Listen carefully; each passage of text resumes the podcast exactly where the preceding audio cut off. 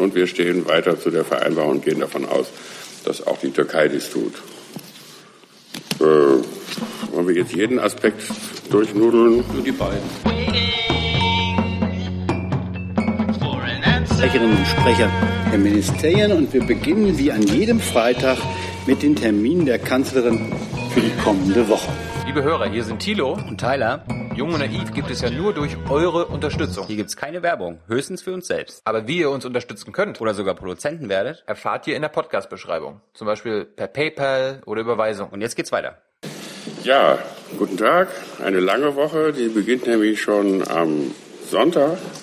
Wie die Frau Demmer Ihnen ja bereits vergangene Woche angekündigt hat, ist die Bundeskanzlerin am Sonntag von 19.30 Uhr an bei der CeBIT in Hannover. CeBIT-Partnerland ist in diesem Jahr Japan. Die Bundeskanzlerin wird deshalb in Hannover sowohl äh, Quatsch, wird deshalb in Hannover mit dem japanischen Ministerpräsidenten Abe zusammentreffen. Sowohl Bundeskanzlerin Merkel als auch Ministerpräsident Abe werden bei der Eröffnungsveranstaltung Reden halten. Die Rede der Bundeskanzlerin ist um 20.30 Uhr.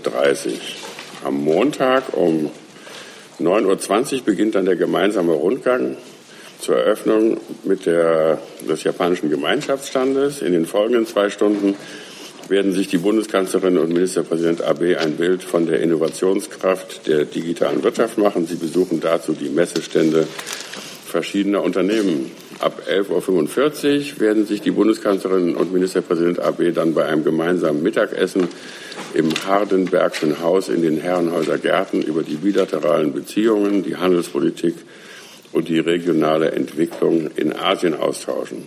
Für 13.15 Uhr ist dann in der Orangerie eine gemeinsame Begegnung mit der Presse geplant. Zurück in Berlin trifft die Bundeskanzlerin dann am Montagabend im Bundeskanzleramt zu einem Gespräch mit Mitgliedern des gemeinsamen Präsidiums des Bundesverbands der Arbeitgeberverbände und des Bundesverbands der deutschen Industrie zusammen. Im Rahmen eines gemeinsamen Abendessen werden sie sich zu aktuellen wirtschaftspolitischen Themen austauschen. Am Dienstag, 21. März, empfängt die Bundeskanzlerin um 12.15 Uhr den Präsidenten der Republik Burkina Faso, Roch Marc Caboret, im Bundeskanzleramt mit militärischen Ehren. Bei einem gemeinsamen Gespräch stehen die bilateralen und wirtschaftlichen Beziehungen sowie die sicherheits- und migrationspolitische Fragen zur Lage in der Sahelregion im Mittelpunkt. Im Anschluss an das Gespräch ist dann für 13.30 Uhr eine gemeinsame Pressekonferenz geplant. Am Mittwoch tagt wie üblich um 9.30 Uhr das Bundeskabinett. Ab 12 Uhr wird die Bundeskanzlerin dann an der Vereidigung des neuen Bundespräsidenten Frank-Walter Steinmeier im Deutschen Bundestag teilnehmen. Bundespräsident Steinmeier wird in einer gemeinsamen Sitzung von Bundestag und Bundesrat vereidigt. Ab 14 Uhr ist sie dann zu Gast bei der Nationalen Akademie der Wissenschaften Leopoldina in Halle an der Saale. Im Rahmen der deutschen G20-Präsidentschaft führt die Bundeskanzlerin einen umfassenden Dialog mit der Zivilgesellschaft. Den Auftakt dieser Veranstaltungen macht die Wissenschaft. Im Rahmen des Science 20 Dialogforums übergeben die Präsidenten der nationalen Wissenschaftsakademien der G20-Staaten Empfehlungen zur Verbesserung der globalen Gesundheitsversorgung. Auf der Tagung wird die Bundeskanzlerin eine Rede halten und mit den Wissenschaftlern die Empfehlungen von nationalen und internationalen Experten diskutieren. Am Freitag, dem 24. März, wird die Bundeskanzlerin um 11.15 Uhr mit dem palästinensischen Präsidenten Mahmoud Abbas zu einem Gespräch zusammenkommen.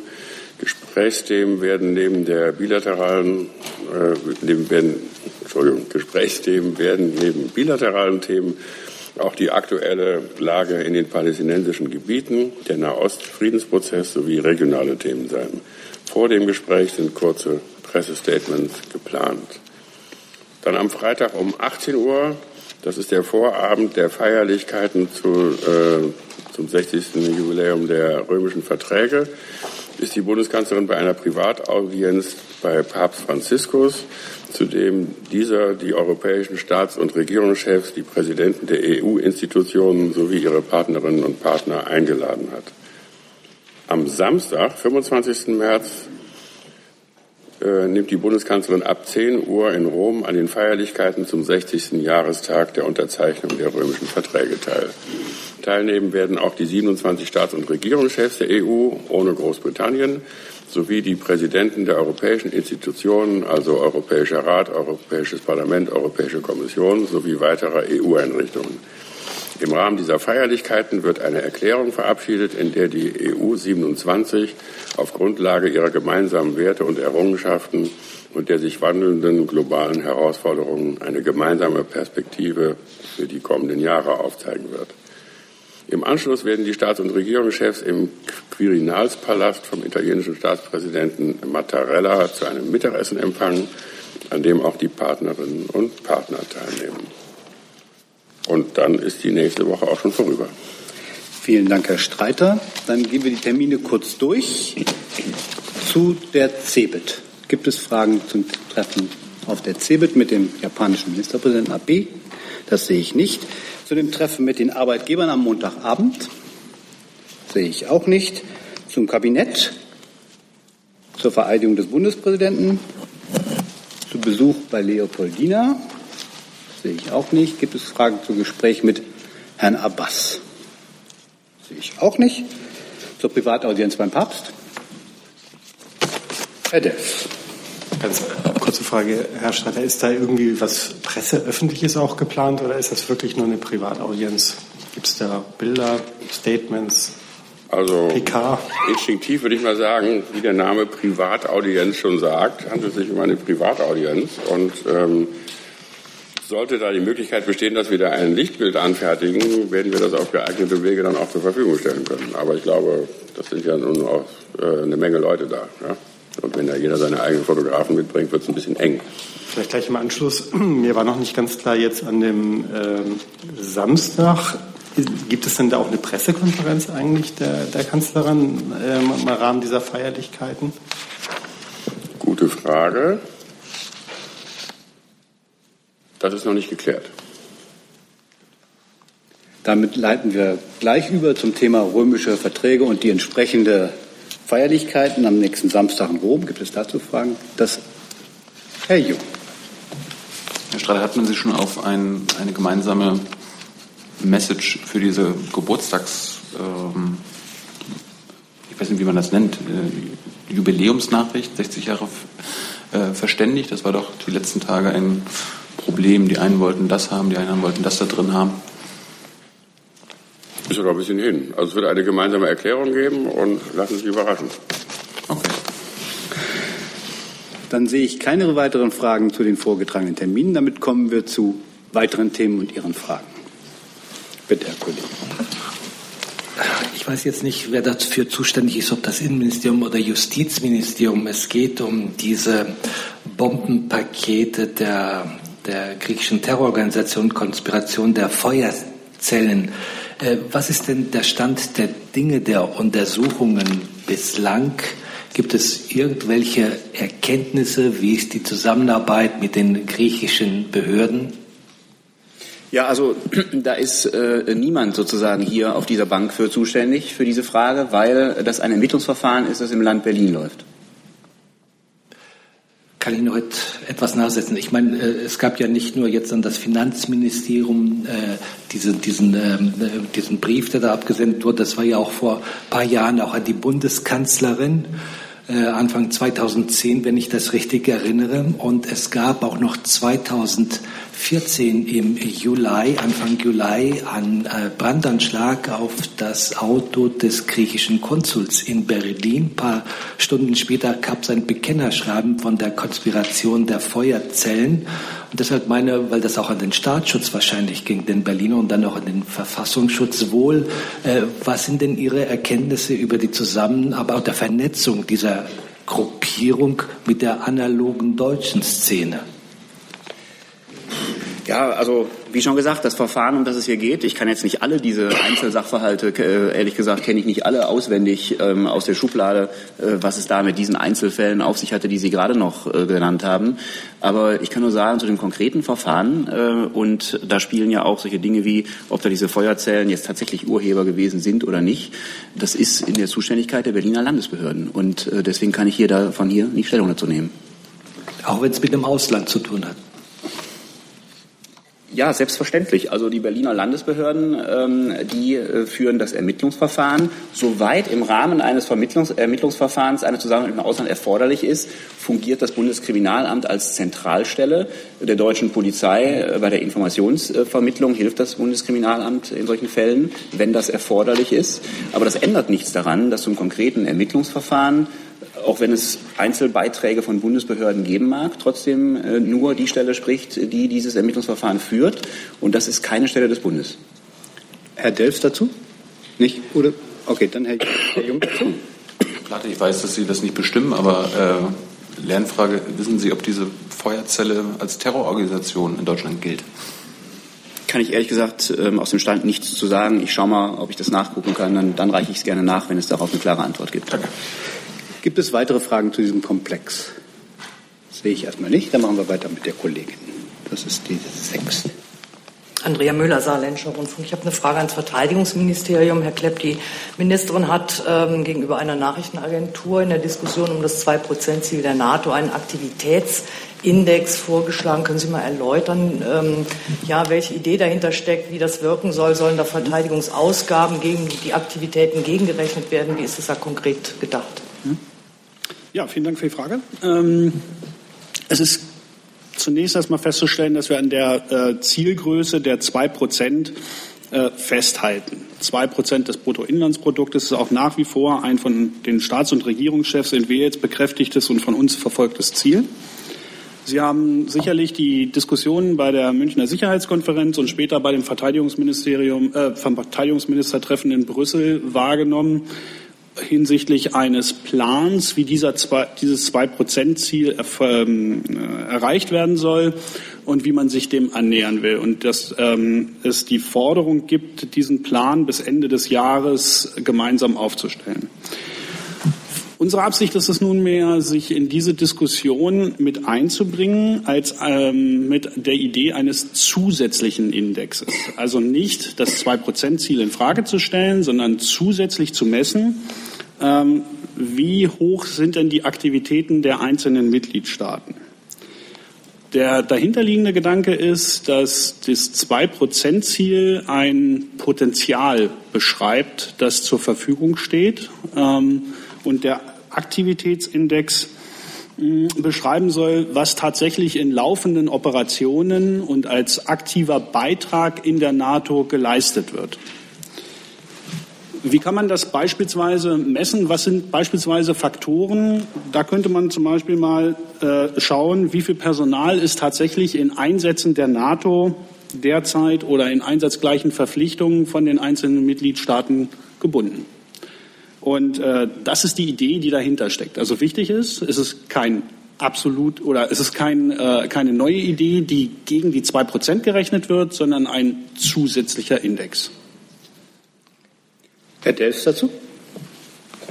Ich habe dazu auch noch mal eine Frage. Ähm, wird das denn, äh, wird da zum Beispiel auch Entwicklungshilfe oder sowas mit eingerechnet? Weil die Kanzlerin hat ja diesen Punkt gemacht, mhm. dass man jetzt ähm, bei der Berechnung von Verteidigungsausgaben eben nicht nur militärische Sachen reinrechnen sollte, sondern eben auch andere Aktivitäten. Also würde das auch in diesen Index mit berechnet werden? Mhm.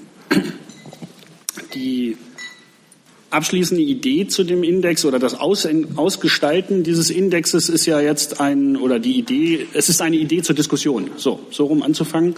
Ähm, was nachher dort Bestandteil sein wird, vermag ich nicht zu sagen. Ich habe erste Hinweise gegeben. Mögliche Faktoren sind das Personal, das dort ein, das äh, äh entsendet ist im Auftrag der NATO, die Schiffe in, in der SNIMIC, also in der Standing Naval, Maritime Group oder ähnliches, ähm, was dann nachher tatsächlich ein der der Diskussion dabei herauskommt, weiß ich nicht. Zusatz? Ist das denn schon mit den anderen NATO-Partnern? Also es wäre jetzt ja unsinnig, einen Index zu haben, den niemand anders sozusagen anerkennt. Also ist das denn, hat da die Verteidigungsministerin schon mal sondiert, ob denn die anderen Partner einen ähnlichen Index erstellen würden? Na, aber ich habe ja gerade gesagt, dass es eine Idee ist, die mhm. wir in die Diskussion mit einbringen werden. Und die Diskussion ähm, wird jetzt damit eröffnet. Gibt es weitere Fragen zu dem Komplex? Dann ist Herr Kreuzmann dran. Dankeschön. Meine Frage richtet sich an Herrn Streiter. Äh, in diesen Tagen jährt sich ja das Abkommen mit der Türkei über die ähm, Flüchtlinge. Und ich würde Sie mal um eine Bewertung bitten. Ähm, wie zufrieden ist denn die Bundesregierung ähm, mit der bisherigen Umsetzung? Wie bewerten Sie die Situation auf den griechischen Inseln? Und wie bewerten Sie äh, die Umsetzung des Relocation-Verfahrens? Ja, da kann man jetzt eine Stunde drüber reden. Ähm, Machen Sie es doch ein bisschen kürzer. Ähm, also wir betrachten äh, das als einen gemeinsamen Erfolg. Die Europäische Union hat damit eine politische Vereinbarung mit der Türkei geschlossen, die für beide viele, die viele für beide Seiten sehr wichtige Aspekte der Ordnung und Regulierung von Flüchtlingsströmen adressiert. Und die Vereinbarung funktioniert. Unter anderem hat sie dazu geführt, dass das Sterben in der Ägäis und das illegale Schlepperwesen in diesem Raum deutlich zurückgegangen ist. Und es liegt im gemeinsamen Interesse aller Beteiligten, diese Erklärung weiter umzusetzen. Und wir stehen weiter zu der Vereinbarung und gehen davon aus, dass auch die Türkei dies tut. Äh, wollen wir jetzt jeden Aspekt durchnudeln? Nur die beiden hm? vielleicht. Mal gucken, ob ich die Inseln jetzt hier dabei habe. Ja? Die Inseln habe ich, glaube ich, gar nicht dabei. Sonst würde Herr Plath noch was ergänzen und ja. Sie können noch ein bisschen blättern. Ja, ich möchte vielleicht nur ergänzen, äh, zwei wesentliche Aspekte dieses, äh, dieser gemeinsamen Erklärung zwischen der EU und der Türkei liegen ja einerseits in der Vereinbarung ähm, humanitärer, legaler Aufnahme von Flüchtlingen aus der Türkei. Äh, da ist es so, dass wir aktuell 4.100 ähm, umgesetzte Resettlement-Fälle haben aus der Türkei auf das europäische äh, Gebiet und davon 1584 allein in Deutschland. Ähm, und eine weitere, ein weiterer Aspekt war ja der, dass sozusagen Ziel der Vereinbarung war, dass äh, das Schlepperwesen auf der äh, Überquerung dieses Teil des Mittelmeers, also der Ägäis, deutlich nachlässt und weniger Menschen dort zu Tode kommen, indem sie ertrinken. Auch da ist äh, das eigentlich ziemlich erfolgreich gewesen. Äh, wir haben da sehr stabil niedrige Zahlen, allenfalls äh, im mittleren zweistelligen Bereich pro Tag häufig auch niedriger. Es gab viele Tage, jetzt gerade zuletzt, wo die Ankünfte auf den griechischen Inseln bei Null äh, gelegen haben. Und das ist doch sehr viel, sehr, sehr viel niedriger, als das der Fall war bevor Beginn der Umsetzung der EU-Türkei-Erklärung. Und deswegen sehen wir das jedenfalls, wenn man auf die Zahlen schaut, schon mal auf jeden Fall als einen Erfolg an. Ich kann Ihnen nur, um die zweite Frage halb zu beantworten, nur sagen, ich kann jetzt ähm, keine Exegese machen über den Zustand auf den griechischen Inseln. Das ist aber ja auch kein Problem zwischen der EU und der Türkei, die Lager auf den griechischen Inseln. Ja, so, das ist ein griechisches Problem oder ein EU-Problem und ähm, das würde ich dann mal sauber trennen. Also wir betrachten dieses Abkommen als Erfolg. Zusatz, Herr Erfolg und ähm, es dient wirklich allen Beteiligten, also zwar, zwar nicht nur den Regierungen, ja, also nicht nur den Regierungen in der EU und der Regierung in der Türkei, sondern eben auch den Flüchtlingen. Ja, ähm, in der Tat ähm, spielt die Situation in äh, Griechenland ja nur indirekt damit hinein. Aber da würde mich auch ähm, Ihrerseits eine Einschätzung interessieren, ob die ähm, teilweise ja sehr schwierigen äh, Umstände dort Kälte, Hunger, äh, medizinische Versorgung.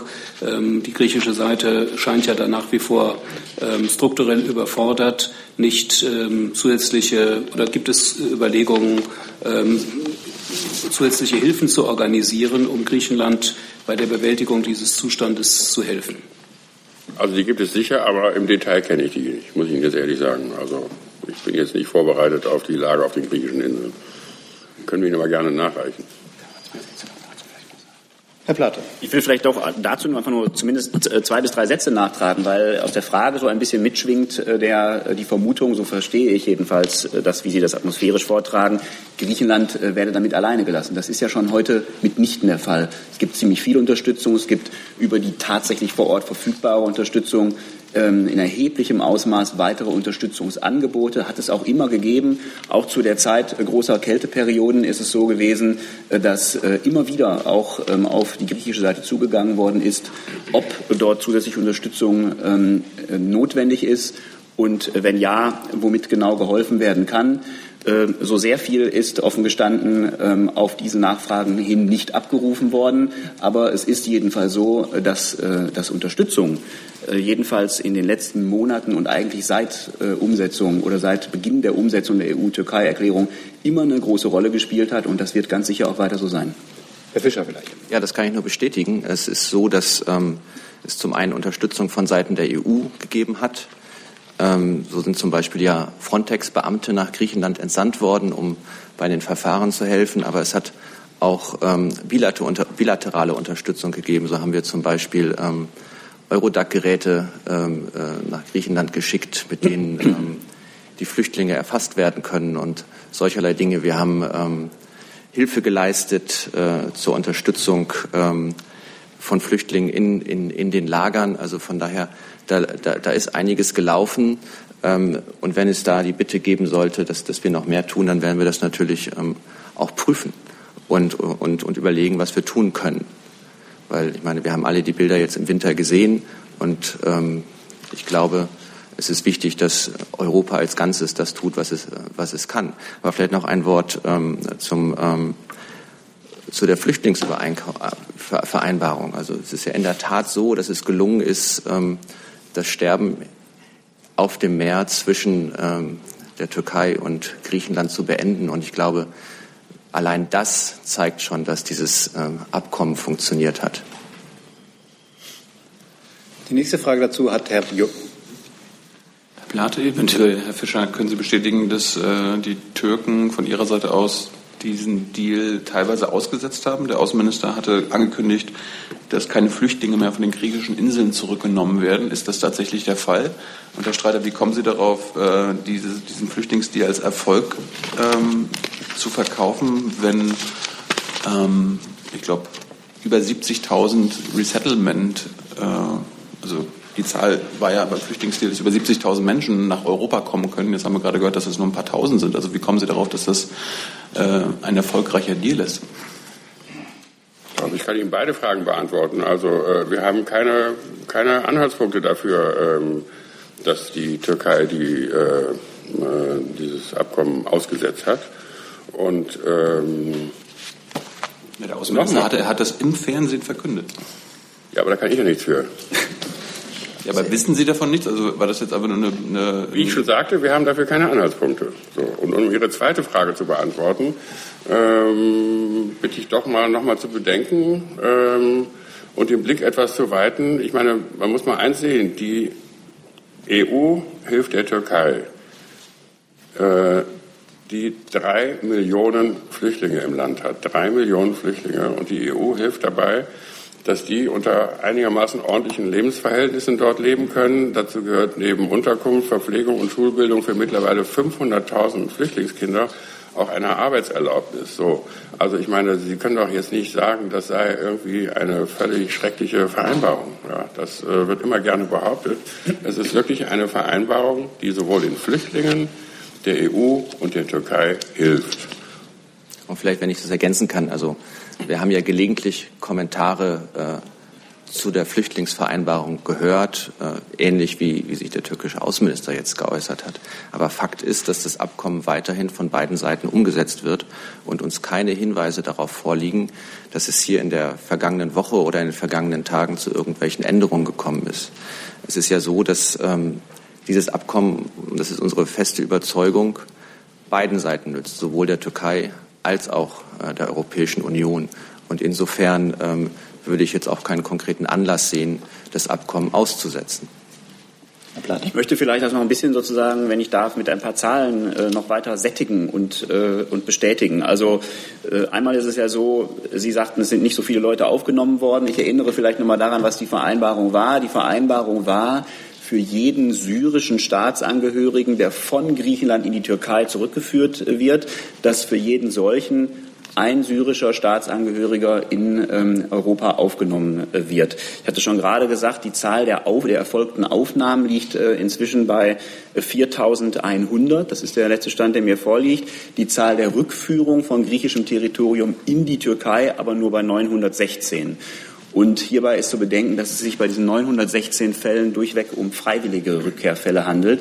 Also es hat äh, unter dieser Erklärung noch keine zwangsweise Rückführung gegeben. Insofern ist es so, dass äh, bei der Aufnahme Europa sowieso äh, in Vorleistung gegangen ist, sodass äh, Vorwürfe oder jedenfalls Vermutungen, die Aufnahme äh, gehe nicht schnell genug, sich jedenfalls überhaupt nicht begründen lassen, äh, gestützt auf das, was vereinbart worden ist in der Erklärung, sondern äh, das Gegenteil ist der Fall. Ein anderer Aspekt ist ja der der Verhinderung von Überquerung der Ägäis um damit das Schlepperwesen zu zerstören und das Ertrinken von Menschen zu verhindern.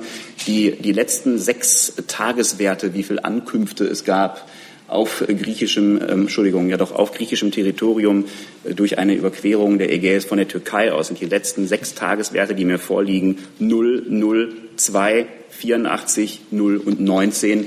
Äh, daran kann man, glaube ich, sehen, dass das kein Lippenbekenntnis ist, wenn wir sagen, es gibt keine Anhaltspunkte dafür, dass äh, es an der Umsetzung hapert, sondern es ist tatsächlich mit Fakten belegbar. Zusatz?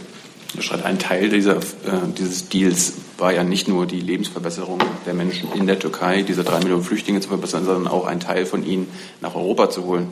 Der, dieser Teil, was Sie ja gerade beschrieben haben, ist ja unbefriedigend bisher erfüllt worden. Also das kann man doch nicht als Erfolg bezeichnen. Und die Menschen in der Türkei, den Flüchtlingen in den Flüchtlingslagern, wenn man sich da mit Kollegen von uns äh, zusammensetzt, das, das sind keine. Herr Jung, ist das eine Frage oder ist das ein Statement?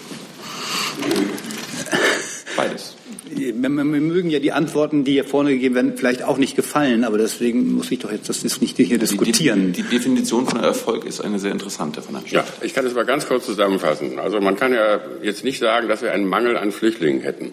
So und äh, äh wir hatten eine eine wirklich außerordentliche Situation im Jahr 2015, ja, wo ähm, gerade dort, wo wir jetzt drüber reden, in Griechenland und so weiter, kamen 7000 Flüchtlinge pro Tag und jetzt sind es halt manchmal null, manchmal 48 oder zwei oder 100. So, und das würde ich mal insgesamt als einen Erfolg betrachten. Und auch wenn Sie sagen, die äh, Zustände sind da jetzt vielleicht nicht so hundertprozentig und genügen nicht Ihren Ansprüchen, sie sind aber auf jeden Fall besser als vorher. Herr Kollege.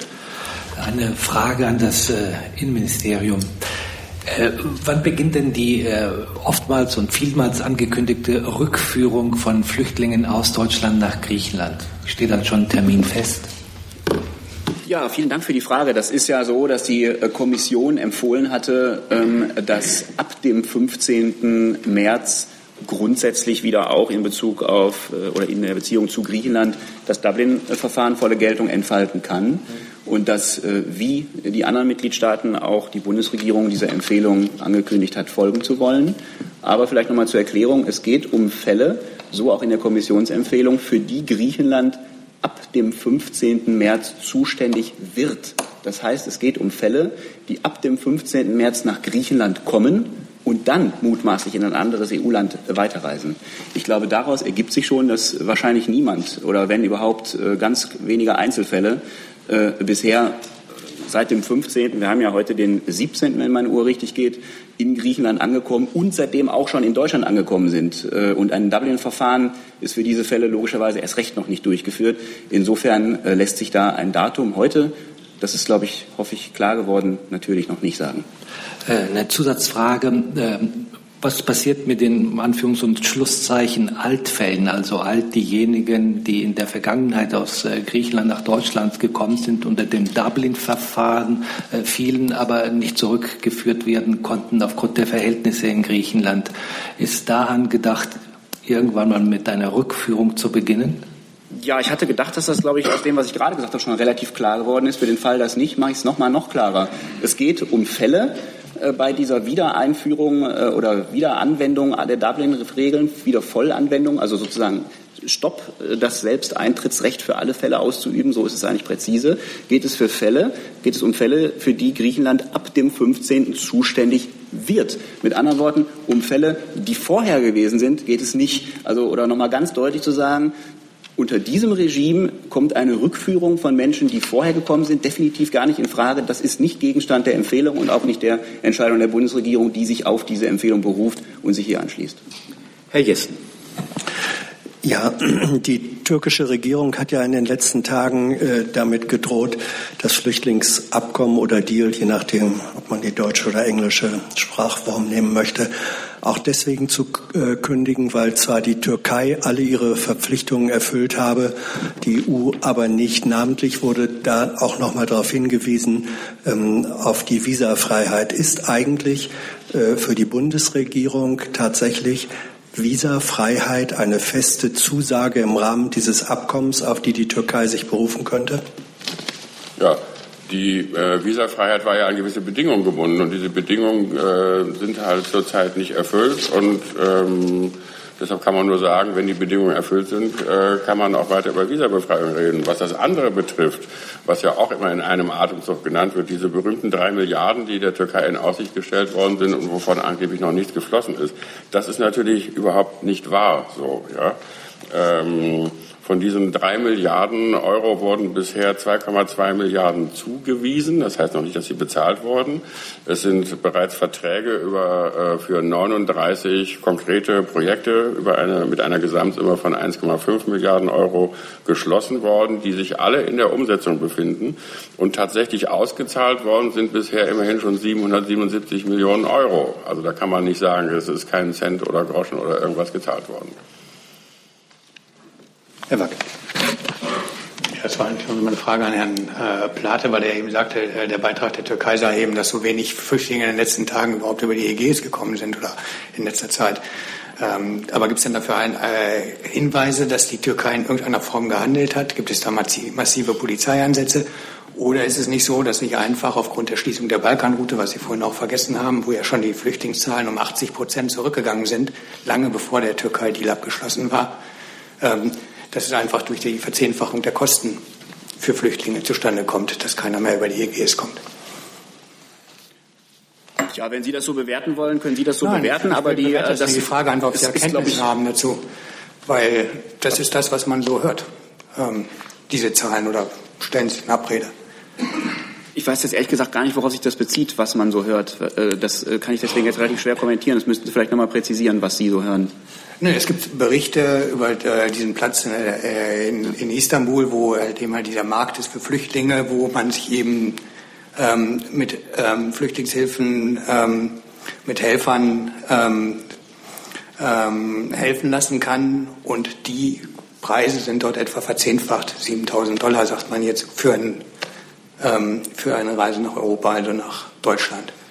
Ja, also und ähm, die Frage war einfach nur, weil Sie sagten, es geht zurück. Das heißt, was hat, die Poli äh, was hat die Türkei getan? Also gibt es da massive Polizeieinsätze, dass die Menschen nicht mehr über die Ägäis kommen? Werden die Küsten besser gesichert?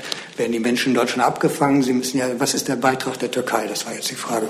Ja, also in der Tat ist es so, dass nach unserer Beobachtung die türkischen Behörden ihre, äh, ihre Bemühungen, äh, das zu tun, was auch nach dem dortigen Recht eigentlich vorgesehen ist, äh, deutlich äh, verstärkt haben. Das haben wir beobachtet.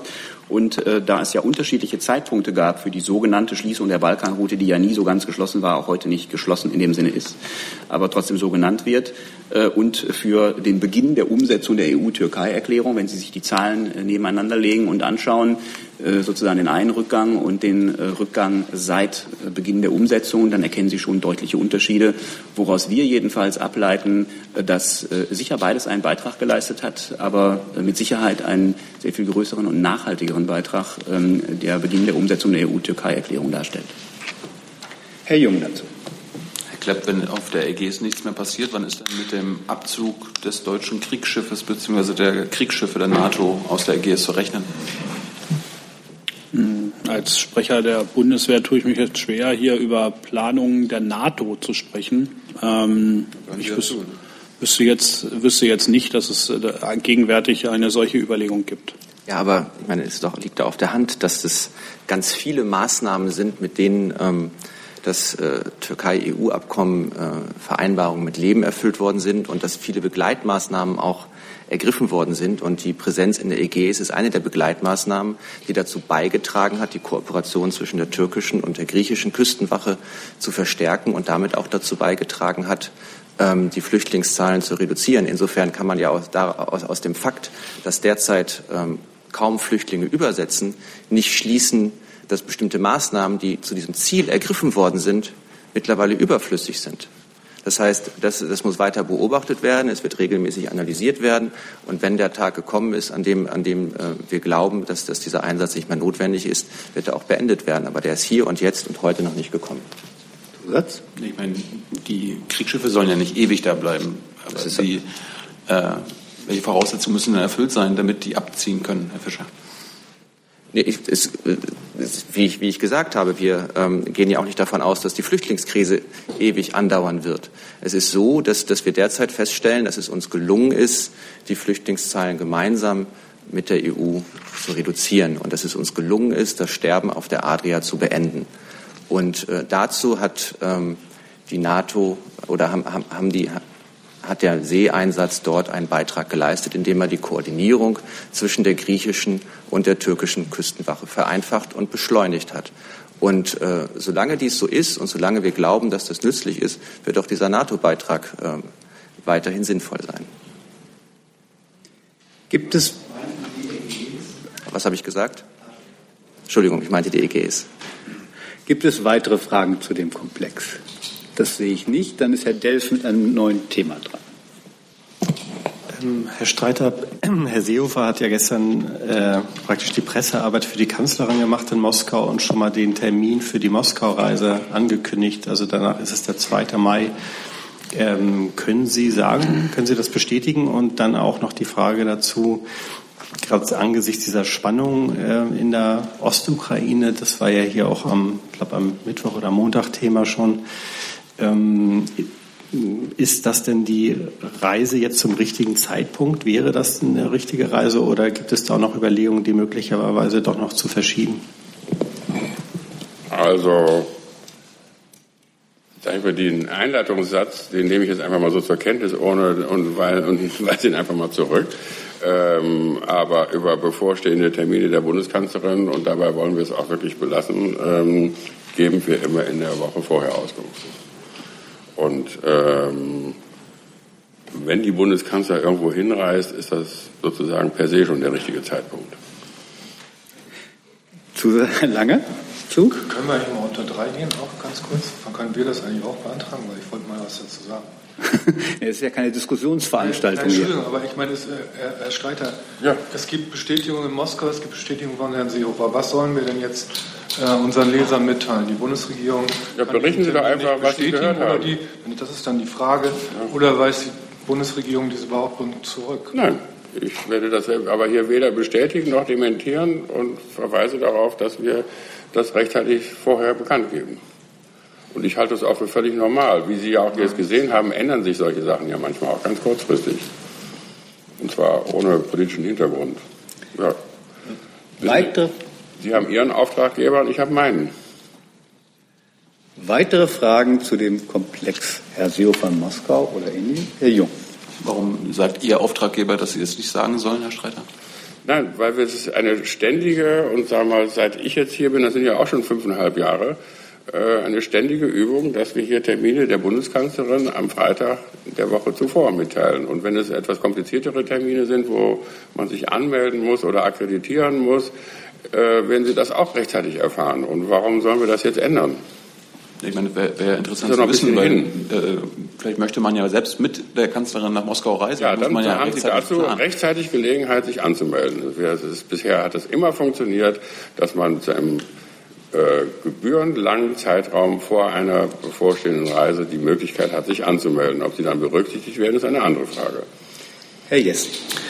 Herr Streiter, es sind ja auch andere Menschen schon ein paar Jahre hier Mitglied. Ja. Ähm, und es ist ein Unterschied, denke ich, auch aus der Vergangenheit, ähm, ob Reisen, anstehende Reisen hier bekannt gegeben werden oder ob wir über Sachverhalte reden, die in der Öffentlichkeit sind, die von beteiligter Stelle bestätigt sind, die von daher nicht in irgendeiner Weise etwas mit Spekulation zu tun haben. Wenn Sie dann sagen, über diese Dinge reden wir hier aber nicht, sondern verweisen auf die Ankündigung in der Woche vorher. Das ist einfach mit Verlaub ein anderer Sachverhalt. Und äh, es fehlt zumindest mir das Verständnis dafür, warum Sie über einen offenkundigen, von kompetenter Seite mehrfach bestätigten Sachverhalt hier nicht reden wollen. Das hat in anderer Form, in anderen Anlässen schon stattgefunden, dass bei Reisen, die sozusagen fix von der Absicht her da waren, hier auch diskutiert wurde, jenseits der Formalie, wir kündigen an.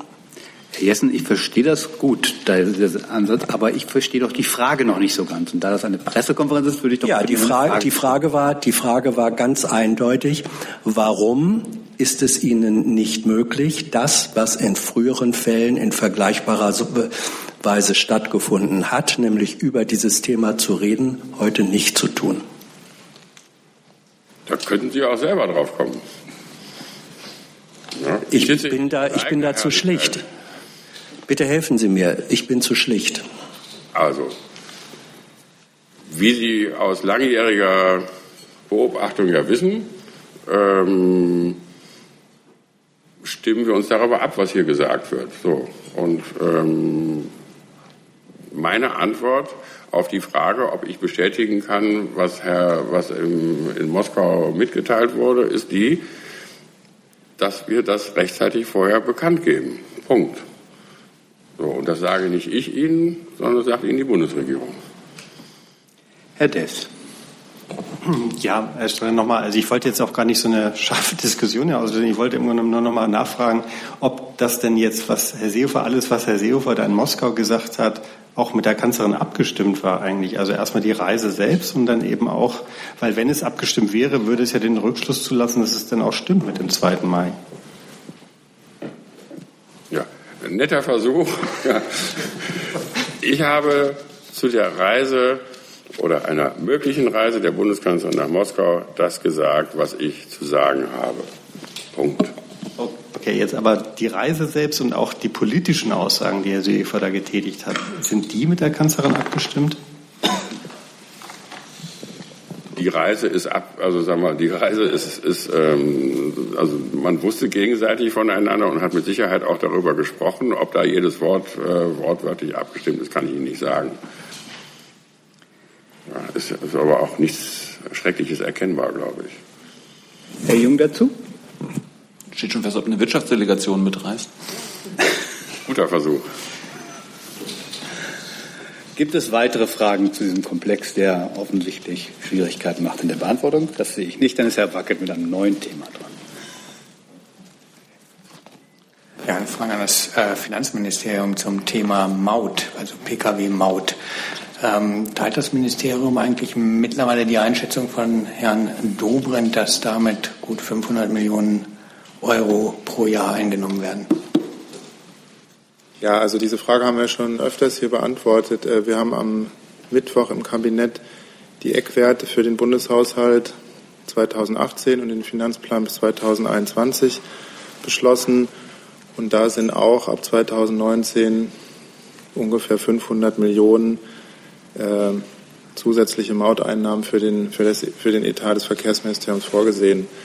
Ähm, Sie wissen, es gab einen gemeinsamen Kabinettbeschluss zu den beiden Mautgesetzentwürfen. Und äh, Sie können davon ausgehen, wenn der Bundesfinanzminister im Kabinett zustimmt, dann äh, teilt er auch alles das, was in den Gesetzentwürfen steht, auch die Zahlen, die da stehen. Gibt es weitere Fragen zu den bevorstehenden und angenommenen Mauteinnahmen?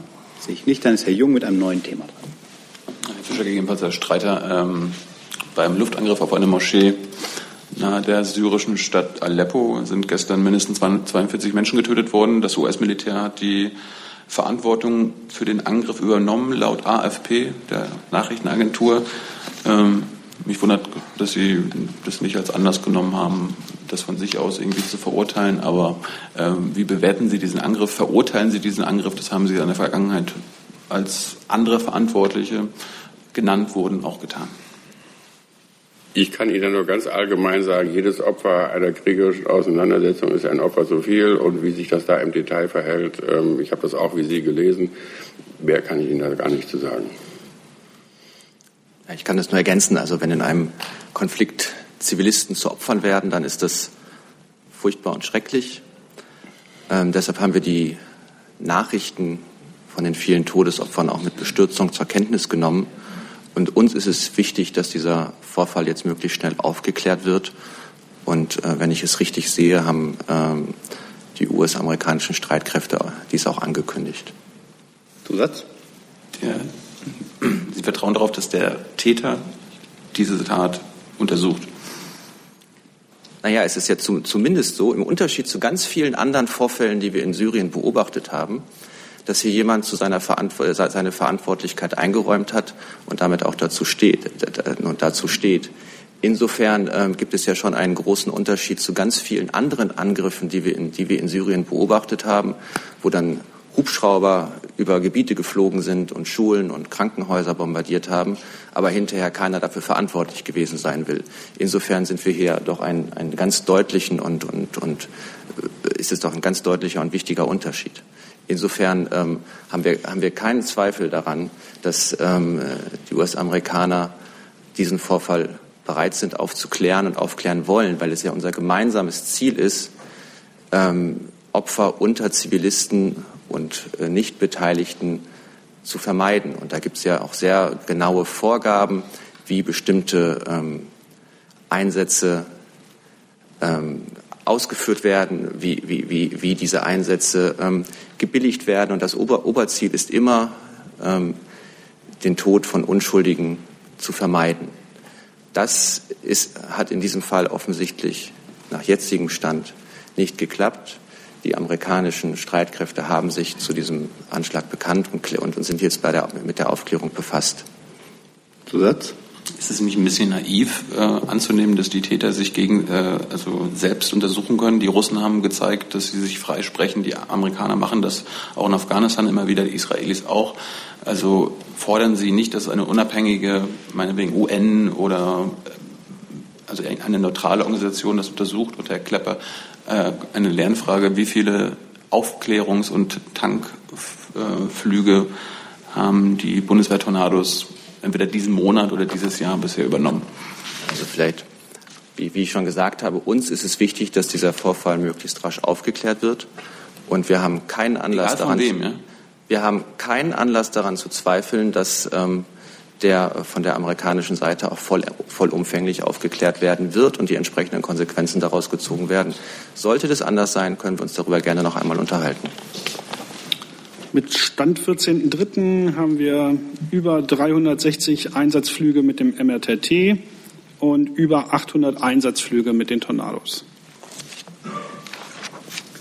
Haben wir weitere Fragen zum Komplex?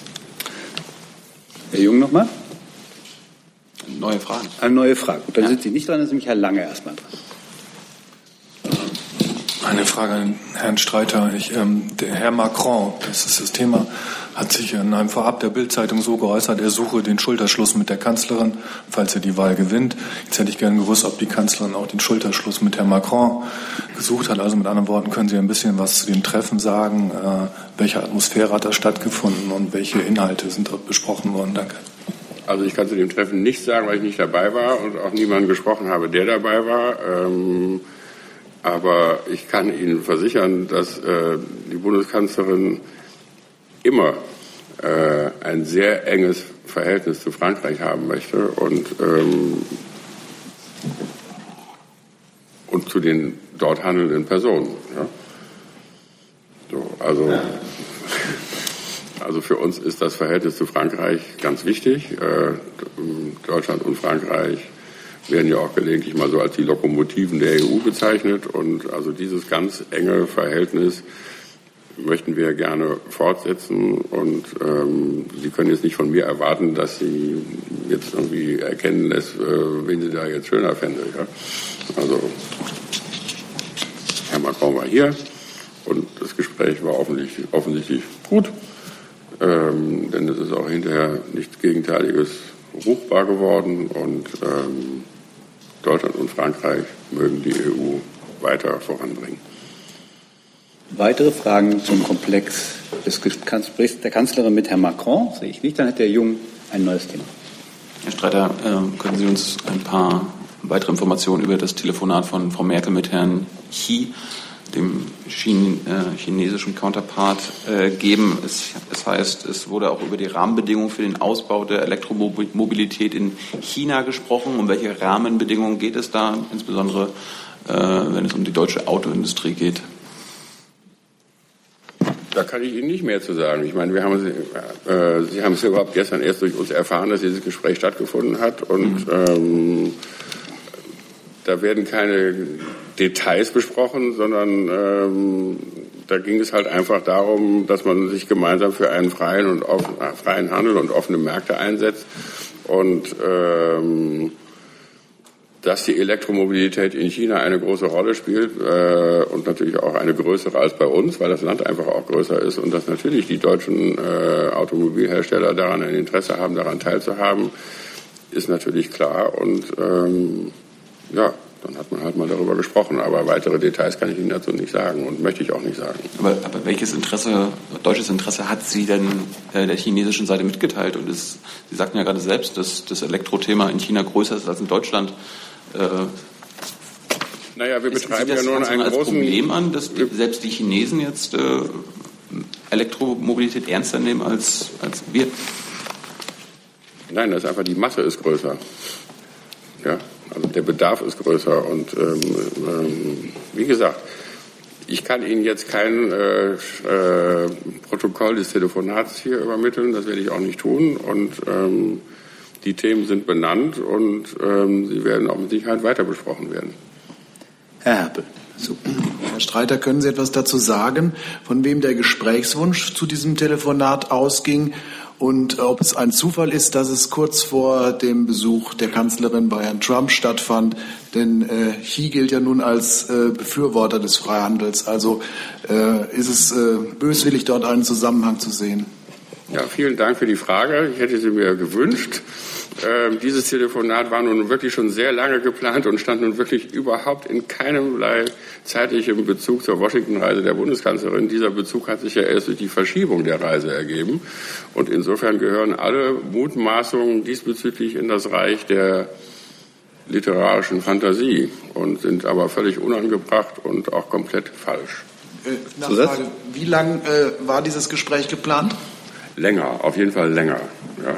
Geht es konkreter? Das kann ich, nein, kann ich Ihnen nicht sagen. Also ich habe es ja selber nicht geplant, ich weiß es nicht, aber sowas äh, wird jetzt nicht von äh, dieser Woche auf nächste Woche geplant. Ja, sowas wird schon wirklich, ich meine, Sie wissen, Deutschland hat die G20-Präsidentschaft, wir haben einen großen G20-Gipfel in Hamburg, wir haben mit China sowieso viel zu besprechen und haben auch regelmäßige Regierungskonsultationen. Also äh, China ist ein ganz enger Partner. Und dieses Gespräch war länger angesetzt und die Reise der Bundeskanzlerin nach Washington wurde durch das Wetter verschoben und durch sonst gar nichts. Und deshalb sind alle Interpretationen einfach falsch. Herr Jung. Wie lange ging das Gespräch dann und äh, wurde das, äh, wurden die Menschenrechte von Seiten, Seiten der Kanzlerin angesprochen? Bestimmt. Ich weiß es nicht. Ich war nicht dabei. Ich weiß nicht, wie lange es gedauert hat. Ich äh, habe Ihnen mitgeteilt, was wir mitteilen möchten, worüber gesprochen worden ist. Und ähm, mehr kann ich Ihnen dazu nicht sagen. Was Sie uns ja mitgeteilt haben, dass beide Fans von Freihandel sind, kommt für die Bundesregierung ein EU-China-Freihandelsabkommen in Frage?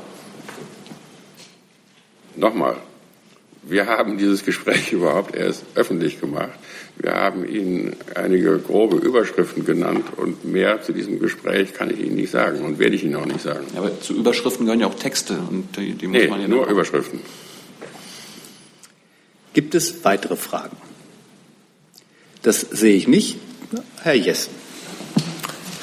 Doch ja, eine Frage, die sich an BMUB und äh, Verkehrsministerium gleichermaßen richtet. Äh, gestern ist ja bekannt geworden, dass der CO2-Ausstoß in Deutschland im vergangenen Jahr doch deutlich gestiegen ist. Ähm, als eine Ursache wird, äh, wird auch starkes Verkehrsaufkommen ähm, bezeichnet.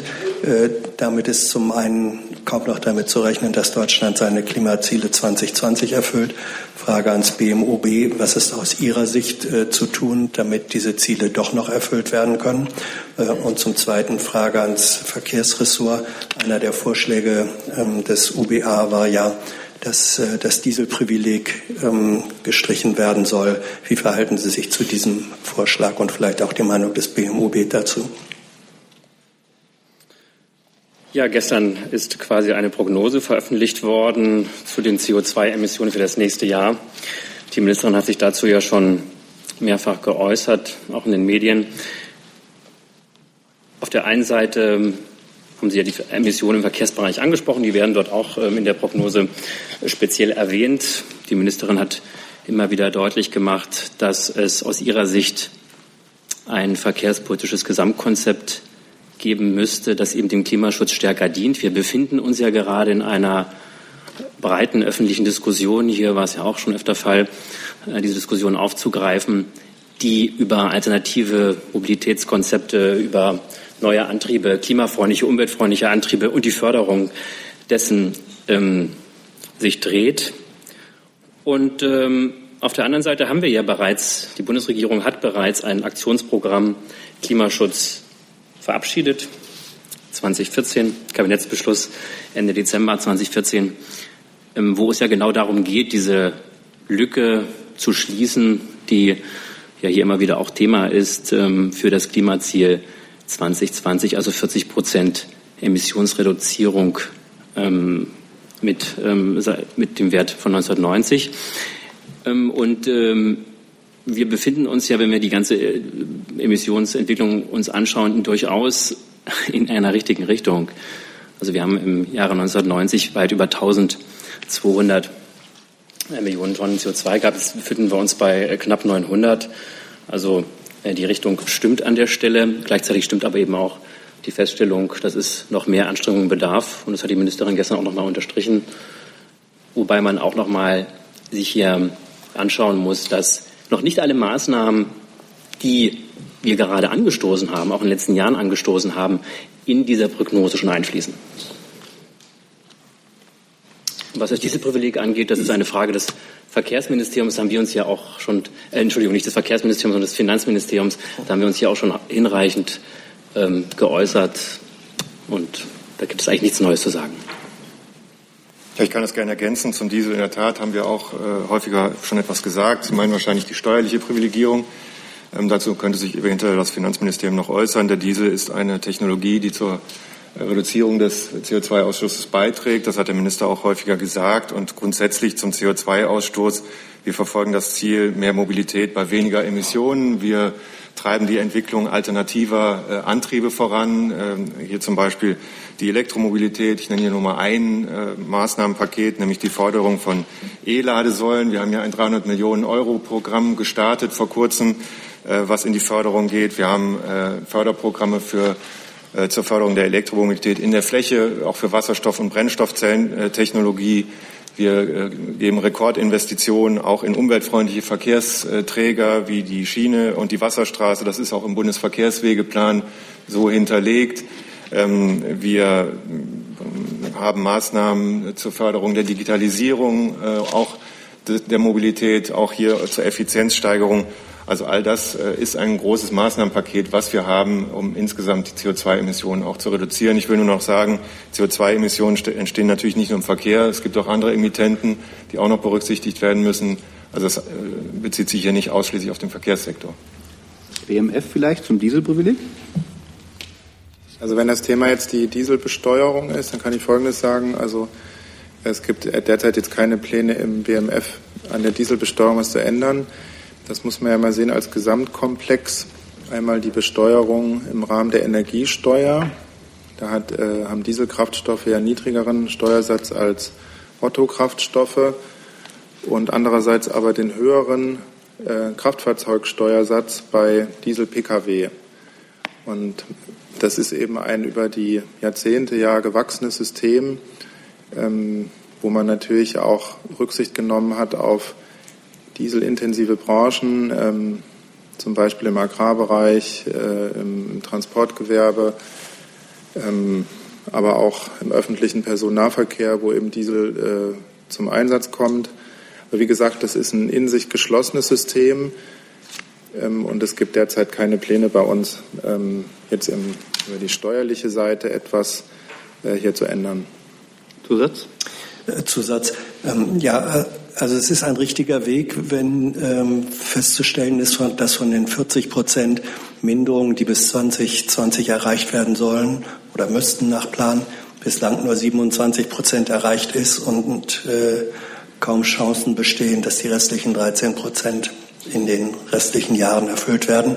Dennoch ein guter Weg. Und zum Zweiten, ähm, auch wenn das Finanzministerium zuständig ist äh, für die Besteuerung, könnten Sie doch etwas dazu sagen, äh, ob Ihr Haus die Anregung oder Forderung der ähm, UBA-Präsidentin ähm, nach Abschaffung dieses Steuerprivilegs für Diesel für richtig hielte oder nicht.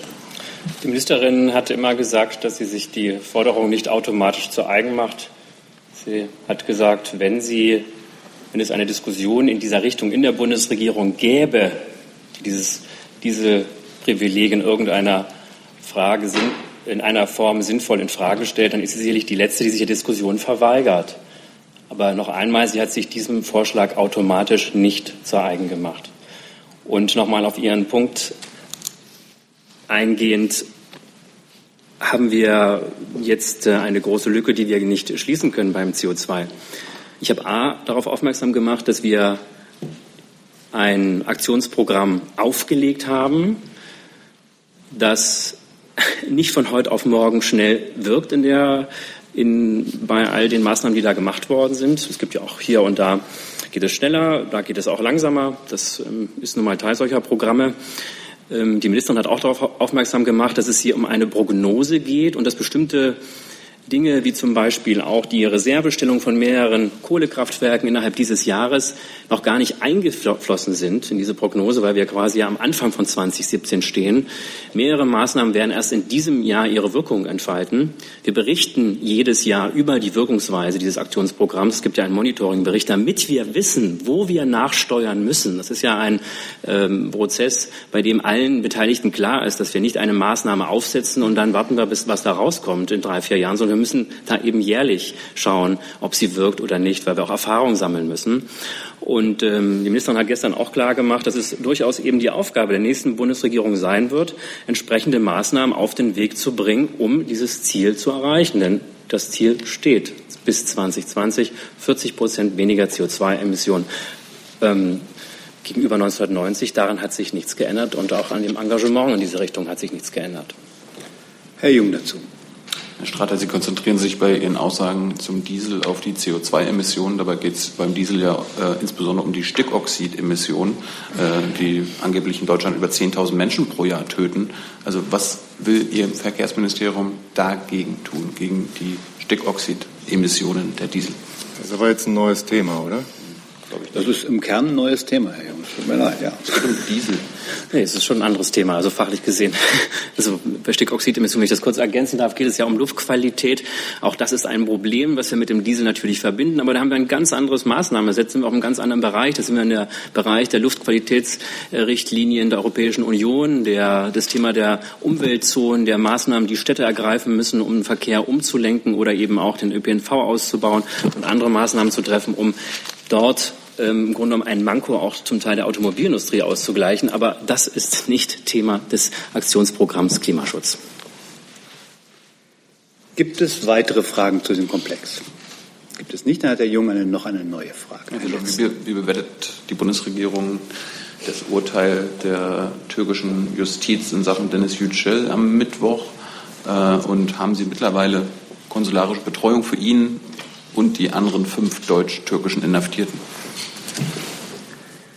Fangen wir mit der konsularischen Betreuung an. Dazu ähm, gibt es leider, leider nichts Neues zu vermelden.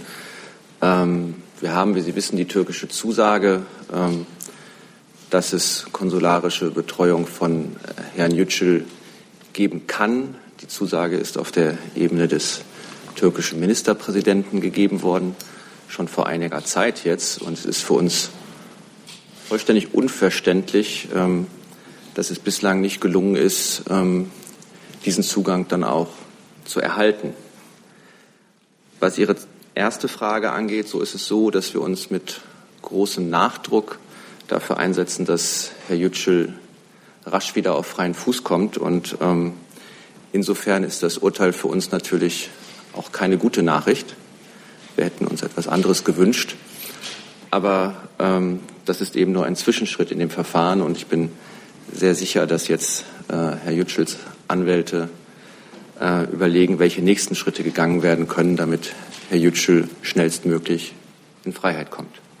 Zusatz? In der Entscheidung hieß es ja, dass die Art und Weise der Berichterstattung von Herrn Yücel äh, nicht mehr durch die Pressefreiheit gedeckt sei. Äh, wie bewerten Sie diese Begründung und äh, gibt es jetzt eigentlich noch einen justiziellen Weg, dass Herr Yücel zeitnah rauskommt oder muss man das jetzt auf politischer Ebene lösen? Naja, also der Instanzenweg in der Türkei ist, glaube ich, noch nicht ausgeschöpft. Aber ähm, Sie, Sie haben insofern recht, als dass es nicht einfacher wird. Ähm, und was äh, die Bewertung äh, angeht, die Sie da zitieren, so ähm, sind mir die im Wortlaut nicht bekannt. Aber wir haben uns immer für die Freiheit der Presse eingesetzt. Und ähm, unser Eindruck war auch, dass ähm, das, was Herr Yücel in den verschiedenen Blättern veröffentlicht hat, damit durchaus im Einklang stand. Herr Delfs. Das hat jetzt allgemein nochmal mit dem Thema Türkei zu tun. Ja. Ähm, erzählt dazu Herr Tünchel? Okay, dann zur Türkei bitte. Es gibt ähm, heute in der türkischen Zeitung, das ist eine Frage an Herrn Streiter, in der türkischen Zeitung Günes, die wohl sehr regierungsnah ist, ähm, vorne auf dem Titelbild ein Bild von Merkel als Hitler, als weiblicher Hitler. Und da ist unter anderem steht in dem Artikel auch der Satz drin, äh, sie unterscheidet sich überhaupt nicht von Hitler. Ähm, reagieren Sie darauf irgendwie, auf sowas? Ähm, weil das ist ja im Grunde genommen eine neue Provokation, nachdem er ausdrücklich gesagt wurde, auch von Ihrer Seite, äh, dass äh, solche Vergleiche nicht mehr gemacht werden sollten.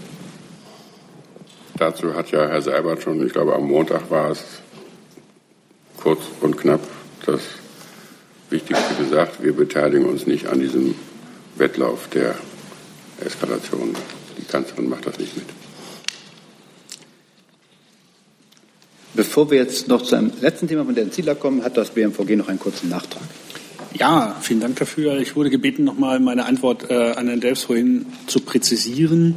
Äh, Sie fragten danach, ob die Entwicklungshilfe damit einzurechnen ist in den NATO Activity Index. Der NATO Activity Index soll sich rein auf Aktivitäten unter dem Dach der NATO beziehen. Dazu zählt nicht die Entwicklungshilfe.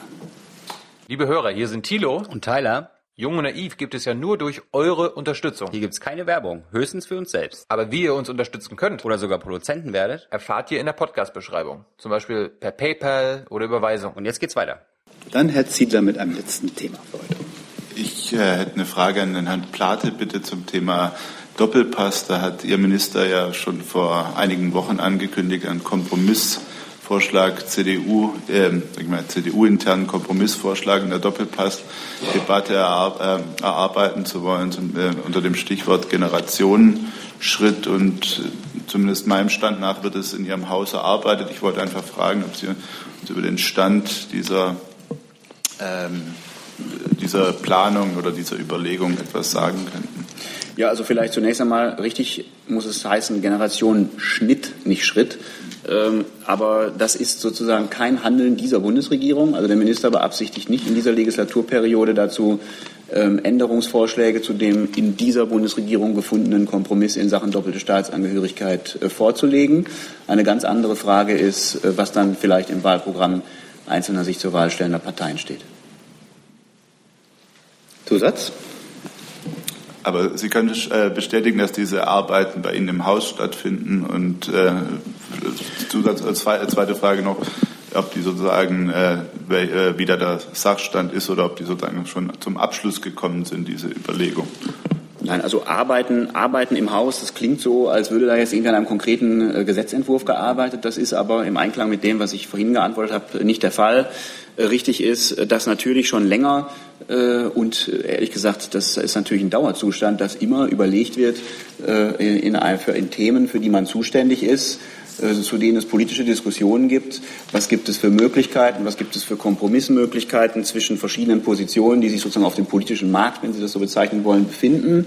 Und da ist es einfach so, dass dieses Modell eines ist, das bei uns im Hause einfach schon mal jedenfalls in Ansätzen durchdacht worden ist, aber ja ganz originär äh, gar nicht äh, aus unserem Hause kommt, sondern von einer Migrationsforscherin entwickelt worden ist. Diese Sachverständigenrat Migration heißt es, glaube ich, richtig. Diese Frau Langenfeld, die hat sozusagen den Anstoß zu diesem äh, zu diesem Modell jedenfalls gegeben und äh, darauf wird weiter rumgedacht, wenn ich das so salopp sagen darf. Und das geschieht aber auch bei uns im Haus. Eine letzte Frage. Eine Zusatzfrage noch an Herrn Streiter zum selben Thema, wenn ich darf, ob die äh, Kanzlerin äh, das unterstützt, dass an diesem Thema in dieser Form dann rumgedacht wird, wenn ich das so salopp zurückgeben darf. Also ehrlich gesagt bin ich da jetzt der falsche Ansprechpartner, weil da wäre die Bundeskanzlerin als Parteivorsitzende gefragt und äh, da halte ich mich mal fein raus. Dann danke ich für die Fragen und für die Antworten und wünsche Ihnen ein schönes Wochenende.